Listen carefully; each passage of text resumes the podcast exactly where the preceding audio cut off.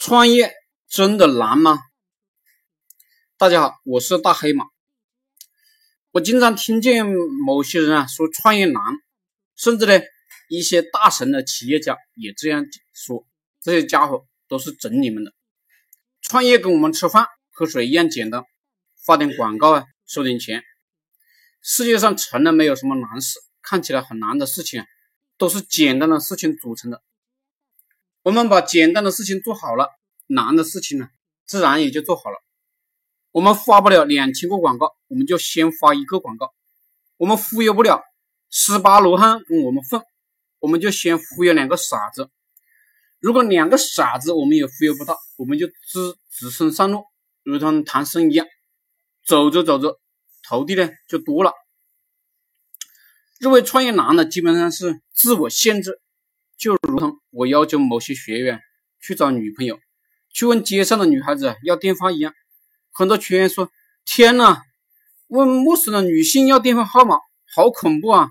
我不敢啊。”我自己呢就去过华东师范大学、上海外国语大学，要过电话号码，我当然被拒绝过啊。不过拒绝了又不会死人的，我连政法大学的嫩妹子的电话都要到过很多。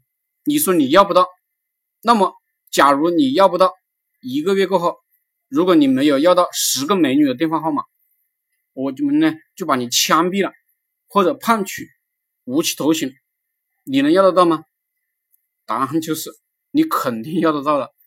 人就是这么悲哀，自己呢明明有能力，总是不去发挥。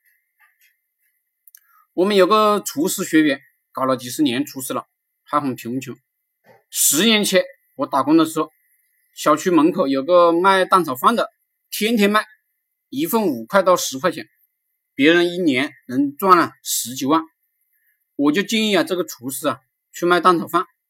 如果在大城市卖蛋炒饭，其实呢可以卖成连锁品牌的，只不过由于这个兄弟啊书看的少，学历低，可能呢不知道如何去建立连锁品牌。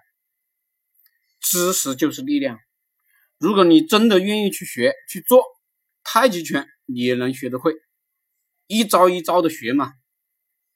我自己当老板，从来没有教我如何创业。听了很多坑过后呢，我也会了。这个世界从来都不难，难的是你自己的心。只要我们开始行动了，很多事情呢也就迎刃而解了。就比如，我想多写几篇日志。这里看起来难，但我手放到键盘上，也就噼里啪啦的敲出来了。